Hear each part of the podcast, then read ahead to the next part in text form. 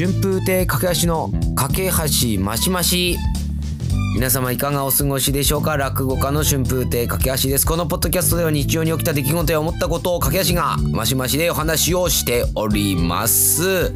まあ今週もねなんかいろいろとまあ落語会とか講座とかね、えー、所用があったり今いろんなことしたんですけどたまたま一日ね何もない日があってじゃあせっかくだから家族でディズニーシーに行こうと思ってそれでいろいろ計画立ててねもう万全な状態で、え楽しもうと思ったんですけれども前日に落語会があってで、えー、打ち上げがあって家に着いたのが午前4時でした。徹夜明けディズニーの開演です。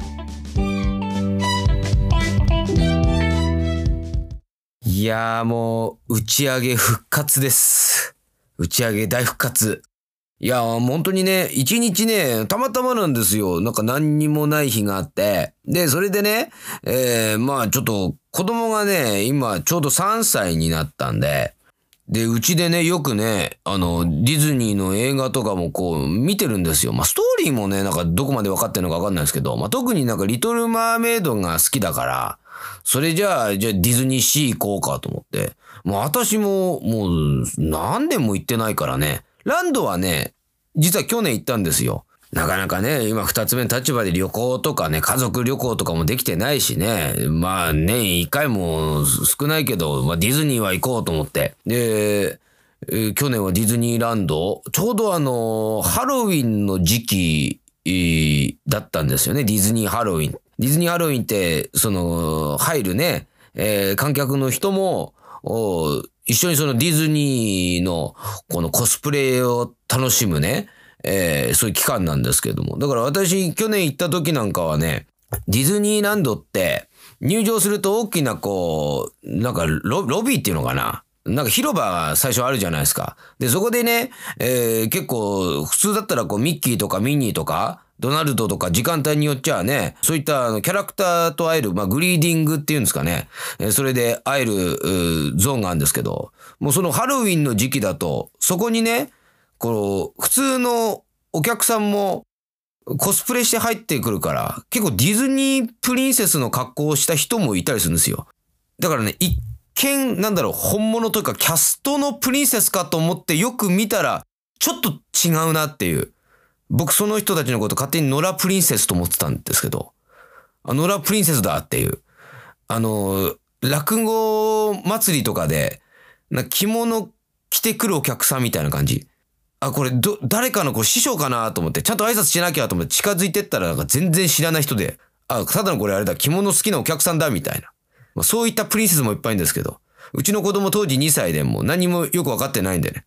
プリンセスだって感動して、あの、近づいてったらね、あの、ちゃんとこう対応してくれたんで、あの、プリンセスとか思ってて、なんか自分の心を醜いなと思ってね、ちょっと自己反省しちゃったりしたんですけども。今回のね、ディズニーシーはもう、その反省を踏まえてね、もう楽しもうと思ってね、えー、いろいろ計画するわけなんですけど、ただもう、まあ、ディズニーは行こうってことは、それはね、その日空いてる日は決めたんですけど、まあ、ちょ、ランドもシーもどっちにしようかなみたいな、ちょっと決めかねてる状態で、まあ当日の天気もあるし、その子供の体調もこともあるし、まあちょ、チケットも、あのー、最近はね、もう事前にもうインターネットで買う感じになってんでしょ？当日券とかじゃなくて。だからね、まあまあ、事前に買うにしても、そんなに当日買えないわけじゃないからインターネットで。じゃあ当日朝考えようみたいな感じで、か、う、み、ん、さんとも話したわけですよ。で、それでね、えー、その前日がちょっと落語会のお手伝いで、もうその落語会っていうのがね、もう本当に重鎮の師匠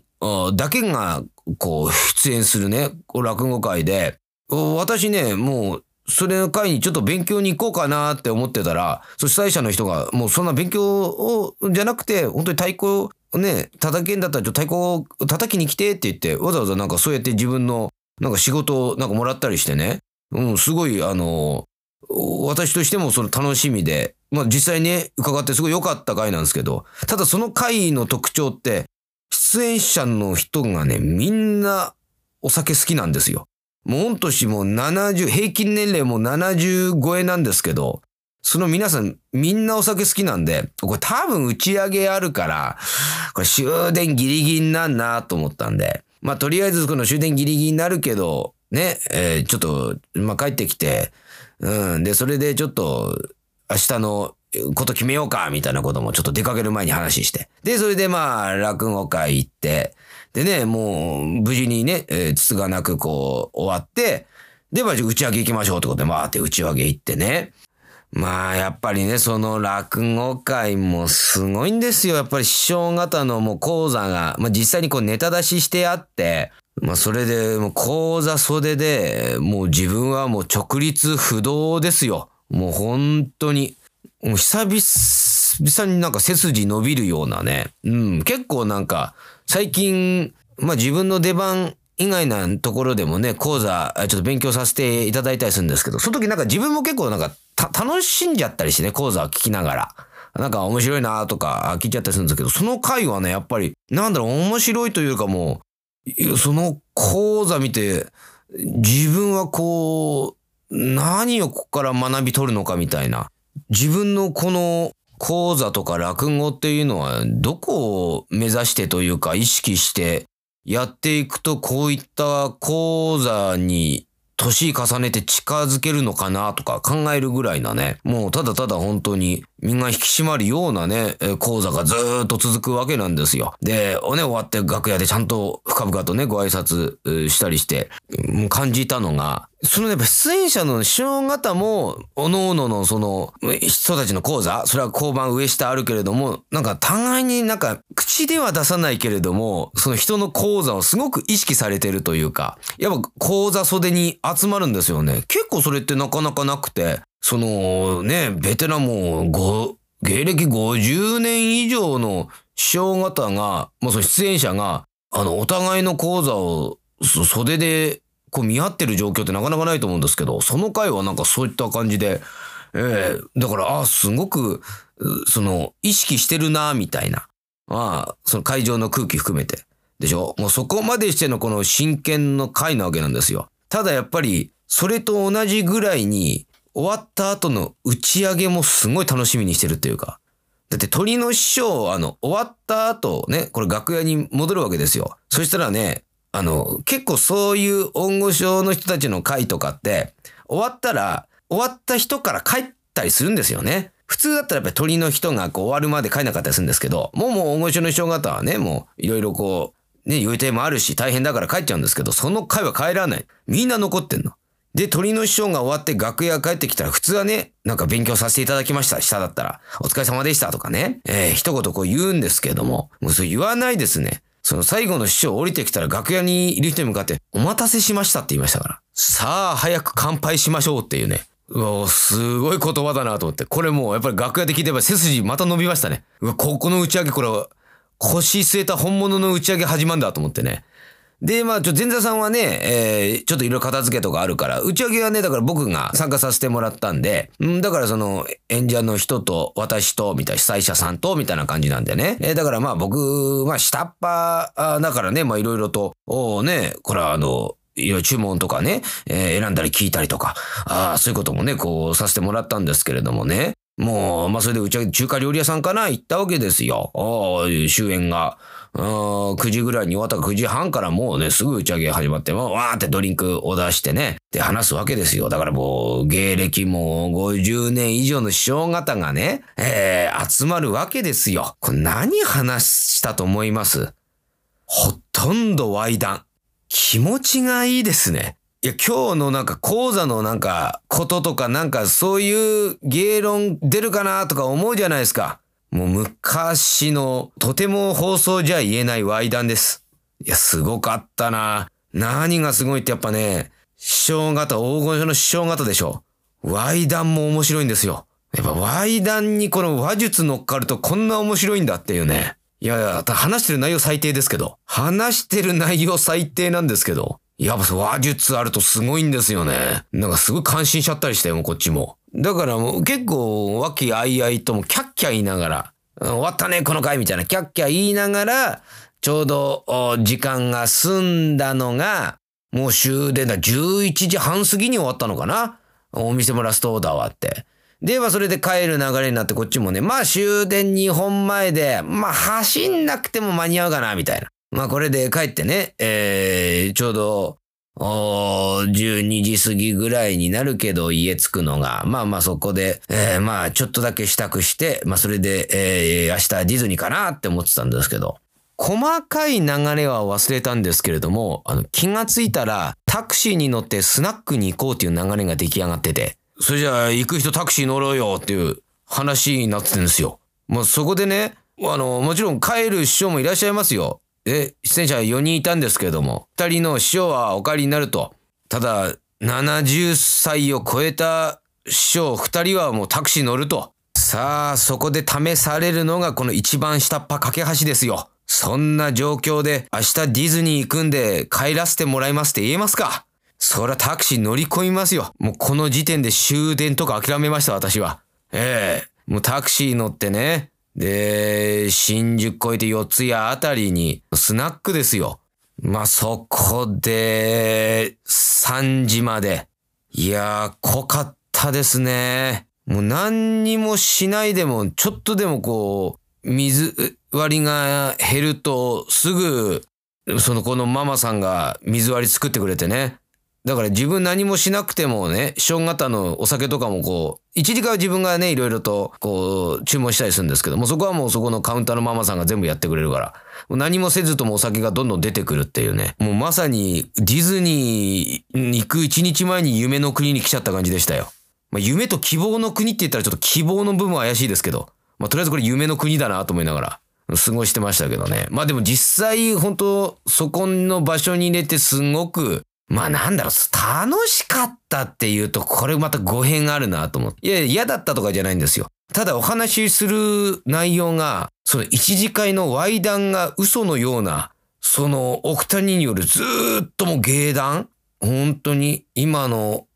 思っているなんかお客さんに求められていることと自分がやっていること、そして、えー、なんか総括っていう言い方、どうなのか、まあ70も超えてますし、ね、芸歴50年超えた師匠方がおっしゃるその、なんか芸談のその厚さなんかそれを聞いてると、なんか私なんかね、相槌も打てない。なんかうなずきもできない。下手にこれでうなずいたり相づちしたりしたら多分思うと思うんですよ。お前に何がわかるんだっていう。なんかそういう風になんか思うんじゃないかなぐらいな。もうこれ何も失礼だなと思っても、ただもう横にちょっと座っているだけの状態。なんか本当に気の利かないヘルプの人みたいな感じで。なんかずーっといてね、まあお話聞かせていただきましたけれどもね。ただ午前3時でしょ。で、明日ディズニーっての決まってるから、ああ、これはどうしたもんかなと思って。まあそういう本当朝方近くなるまである打ち上げって自分の中でね、あの結構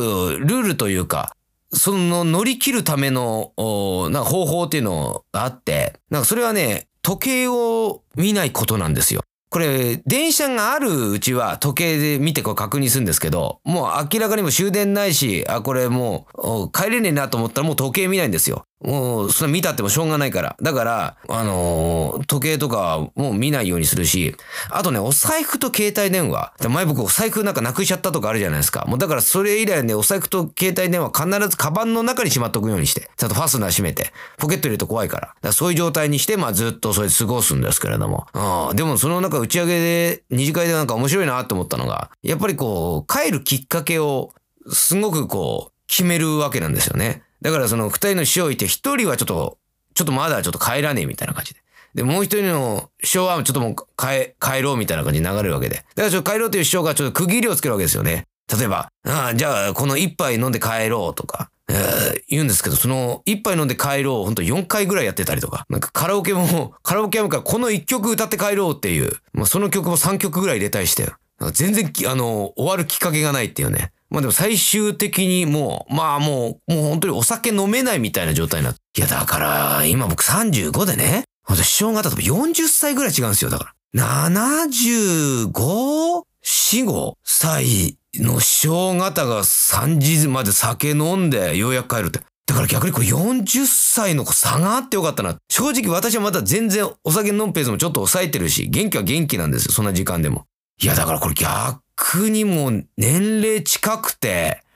で、酒ガンガン飲むような状況だったら多分僕耐えられないなと思うぐらいで。40年の半であってよかったなぐらいな感じで。まあそれでも帰り、じゃタクシー乗ってね。で、バーって帰るわけでね。で、まあ師匠があったらちょっと同じ方向で、で、それで師匠がちょ送って、お家まで送って、で、最後はタクシー乗って、私もう家まで帰る流れになって。で、まあそれで師匠送って、よし帰ろう帰ろうと思って。いや、大変だったなと思って。で、まあそれでね、あのずっとその、携帯電話をこう閉まってたから、あ、その携帯電話だ、そう今何時だろうと思って時間確認したら、その携帯電話ですよ。神さんからの LINE が30件以上入っててね。なんかよくね、なんか M1 優勝した後、すごい LINE 来るみたいな、えー、ことをお笑い芸人の人が言ってるじゃないですか。まあそういうのはあの、おめでとうとか言ってね、すごい喜びのなんかプラスのね、LINE だと思うんですけど、この30件もう全部マイナスの LINE ですからね。喜怒哀楽で言うドしかないやつですから。もうドがドドドドドドって、もう30件ドドドドドって、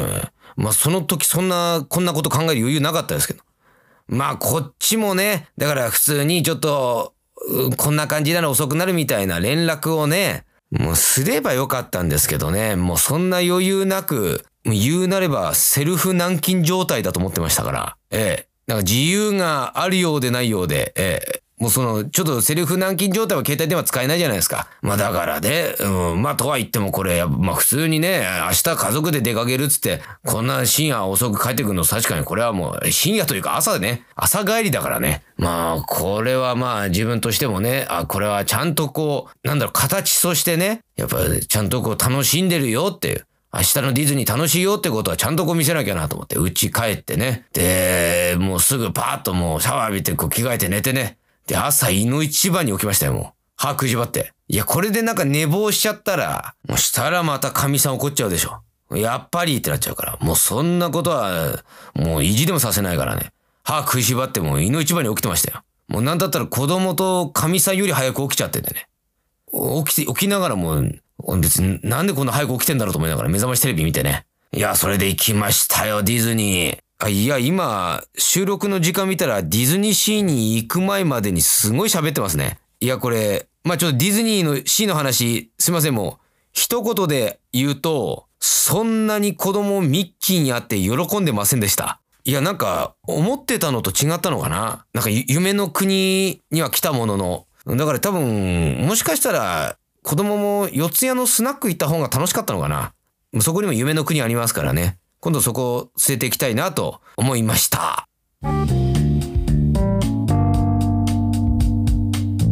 やっぱりね、ディズニーシーとかね、ディズニーランド、やっぱそういうのって、徹夜で行ってどうなのかなと思ったんですけど、楽しいですね。結果なんかやっぱいろいろねなんか上げ足取ったりちょっとケチつけたりねなんかするものないかなと思ってちょっとうがった目でちょっと歩いちゃったりした時間もあったんですけどいや結果楽しいなとなんかパレードとかあったらね売店のその売ってるキャストの人店員さんっていうんですか従業員の人もうその人たちがすごい笑顔で手拍子したりとかなんかどっかから隠してきか分かんない。なんか旗とか振ってるんですよ。笑顔で。なんかノリノリで。もうそういうの見てるとほんとすごいなと思って。そういうのほんとできない人間なんですよ。できない人間っていうのか。なんかサービス精神がほんとないというか。うんだからね。もうなんか鈴本演芸場の上前座ってこう太鼓叩くじゃないですか。オード叩くんですよ。お客さん見える位置でドド叩くんですけど。やっぱそこほんと私叩いた時ずっと仏頂面でしたからね。もうなんだったらねお客さんが、ね、気使ってね頑張ってみたら手振ってくれたんですけどもうそれに対して本当になんか見せ物じゃないぞみたいなこっちはやりたくてやってるわけじゃねえんだぐらいなもうもう全然なんかそういうことをしていた自分のことを重ねてねやっぱすごいなディズニーのこのキャストの人はとか思っちゃいましたよ。もう今それ入れ替えてねもうやっぱそういうの学びながらねちょっと頑張んなきゃなって思いましたけれども、えー、今週ですね、えー、26日か5月26日金曜日にですね梶原いろは亭で、えー、琉球一門2つ目の兄弟会行われますのでねよろしかったらあお時間ございましたらどうぞご来場お待ちしております。